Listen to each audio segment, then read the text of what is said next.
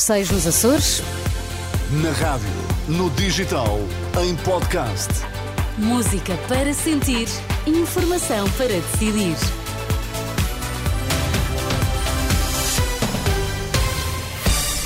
Informação para decidir. O que há a destacar esta hora, Miguel? A Aliança Democrática está de regresso. O PSD e CDS anunciaram uma coligação pré-eleitoral com vista à ida às urnas a 10 de março. Na República Checa, em Praga, um atirador causou esta tarde pelo menos 15 mortos e 24 feridos. Vamos atualizar nesta edição das 7 os dados mais recentes. As notícias das 7 na Renascença. Com a edição de Miguel Coelho. PSD, CDS e independentes juntam-se em coligação. É o regresso da Aliança Democrática, agora sem o Partido Popular Monárquico. O anúncio foi feito esta tarde. O acordo pré-eleitoral abrange não só as eleições de 10 de março, mas também as europeias de junho e ainda os sufrágios nas regiões autónomas da Madeira e dos Açores. É uma coligação que ainda terá de ser aprovada pelas direções dos dois partidos. Para Silva Peneda, antigo membro do governo da AD em 1980, como secretário de Estado, esta coligação pode ser útil, mas depende dos protagonistas. Bem, não se pode repetir, eh, as situações são completamente diferentes de uma época para a outra. Mais importante que isso, é importante, com certeza, eu já, já tinha referido que era útil para o lado da direita ter uma aliança, uma espécie de uma aliança democrática, mas quero saber quais são os independentes Relembro que no tempo da Aliança Democrática os independentes tinham um peso específico muito forte. Não teme que seja uma aliança democrática mais frouxa? Depende agora quais são as causas. Eh, a Aliança Democrática tinha umas causas, que era libertar a sociedade civil do poder militar, fomentar a iniciativa privada, havia todo um conjunto de causas. E eu agora pergunto quais são as causas. Será Ainda que não causa... percebeu quais são as causas de Montenegro? Não, eu para mim sugiro já eh, uma, libertar a sociedade eh, da cultura de subsídio à dependência. Até a própria classe média, que eh, paga impostos, recebe subsídios para ser ajudada a, a, pagar a renda de casa. Faria sentido o Chega fazer parte de uma aliança democrática? Uh, acho que neste momento as condições políticas não são muito, muito favoráveis a isso. Tenho que perguntar aos próprios protagonistas, mas é mesmo difícil neste momento. José Silva Peneda, antigo membro de um governo da AD em 1980, ouvido há pouco pelo jornalista Pedro Mesquita, na tarde em que foi então oficialmente anunciada a coligação entre PSD e CDS para além de independentes, que, segundo o comunicado dos dois partidos, irão também integrar esta coligação concorrente às próximas eleições. Há doentes que esperam 24 horas na urgência do Hospital de Évora. A denúncia é feita pelo Sindicato Independente dos Médicos, que aponta culpas à falta de especialistas em medicina interna.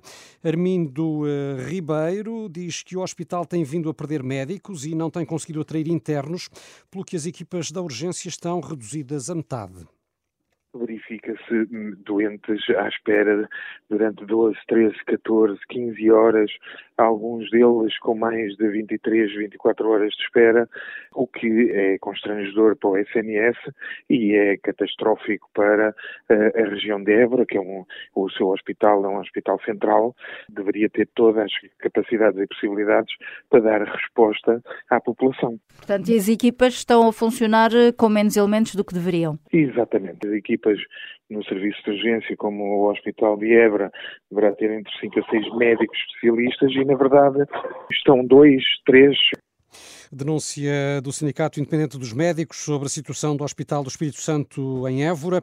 Aqui eh, Hermindo Ribeiro, ouvido pela jornalista Ana Bela Góis. Quanto aos responsáveis hospitalares, confirmam que o serviço de urgência está a funcionar com constrangimentos até à próxima segunda-feira. Em alguns períodos, a medicina interna só garante resposta a doentes referenciados pelo INEM, pela Saúde 24 ou por outros médicos. O Tribunal de Leiria condenou hoje a prisão efetiva uma ex-educadora de uma creche das Caldas da Rainha por seis crimes de maus tratos, considerando que as crianças foram expostas a um ambiente de terror psicológico. Então, a educadora foi condenada na pena única de cinco anos e três meses de prisão.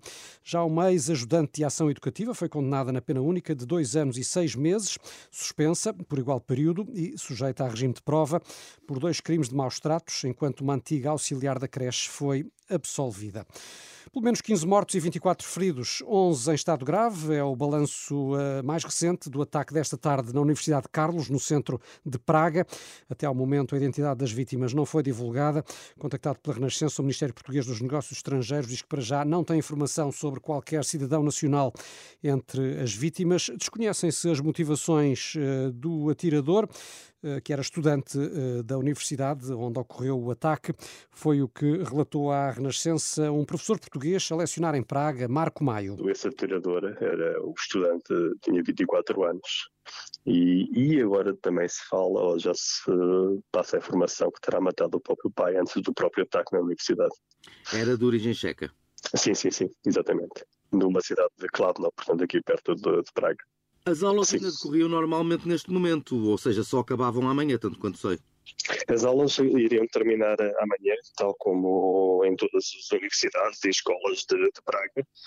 Eh, portanto, não há, não havia, digamos, eh, um número mínimo de estudantes ou de professores de universidades, porque o ano letivo estava a decorrer normalmente. Marco Maio, um português eh, residente em Praga e ouvido esta tarde pela Renascença, o ataque fez pelo menos 15 mortos e 24 feridos. E o Presidente da República renovou hoje os avisos sobre a execução do Plano de Recuperação e Resiliência. Marcelo Rebelo de Sousa diz, Miguel, que o país não pode desperdiçar os fundos europeus. Sim, são avisos que Marcelo Rebelo de Sousa eh, deixou eh, no encontro anual do Conselho de Diáspora Portuguesa, com as eleições no horizonte. O Presidente alerta que não devem ser abertos contenciosos com Bruxelas que possam retardar o desembolso de verbas. Recorde-se que o líder do PSD anunciou já que pretende reverter propostas do Mais Habitação, que é financiado com fundos do eh, PRR. Nesta edição das sete temos o habitual comentário às quintas-feiras do economista João César das Neves. Professor César das Neves, temos ouvido estes avisos frequentes de Marcelo Rebelo de Sousa sobre a utilização das verbas do eh, PRR. Que avaliação é que faz da execução do programa eh, até agora?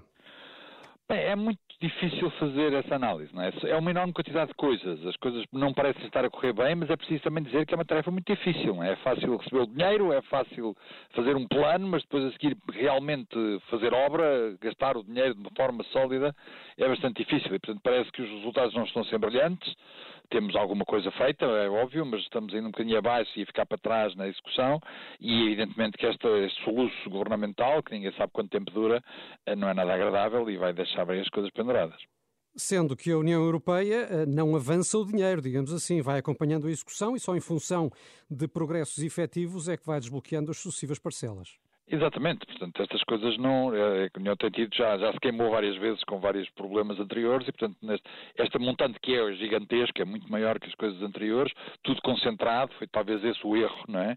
Para, para encher o olho em termos políticos, foi-se fazer uma coisa que, em qualquer caso, seria sempre muito difícil de correr bem, porque é muito difícil realizar coisas desta dimensão de um dia para o outro, ainda por cima com restrições, porque é preciso serem ambiente, questões ambientais, questões digitais, coisas destas. É, e, portanto, enfim, o, o, programa não era brilhante e a execução está a ser difícil. Mas o Presidente da República avisou também que não convém abrir processos que possam atrasar a chegada dos fundos. Significará uh, que o próximo governo estará de mãos atadas e, e não poderá reprogramar as verbas do PRR?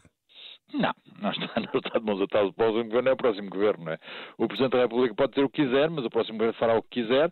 É claro que será um governo certamente bastante mais fraco do que o atual. O atual tinha maioria absoluta, dificilmente o próximo terá maioria absoluta, eh, mas é governo e, portanto, eh, muitas coisas já conseguirá inverter. Algumas estão já realizadas, essas não, mas algumas que estão em andamento poderá reverter e para o futuro vai influenciar. Vamos ver qual é a solidez que esse governo terá e, portanto, qual será a capacidade de, de lidar com uma coisa dessas, que é uma coisa plurianual e gigantesca e, portanto, vai ser difícil, mas certamente que o próximo governo tem muita possibilidade de alterar as coisas. Obrigado, professor César das Neves, pelo seu comentário nesta edição das sete da Renascença. Acrescentar eh, ainda, Filipa, que já hoje soubemos que Bruxelas aprovou o terceiro e o quarto pagamentos do PRR no valor de 2.400 milhões de euros. Foi uma espécie de prenda de Natal que o Primeiro-Ministro quis levar ao Presidente da República. Este anúncio, António Costa foi, juntamente com o Governo a Belém, desejar boas festas a Marcelo Rebelo de Sousa. Muito bem, obrigada, Miguel. São sete e nove.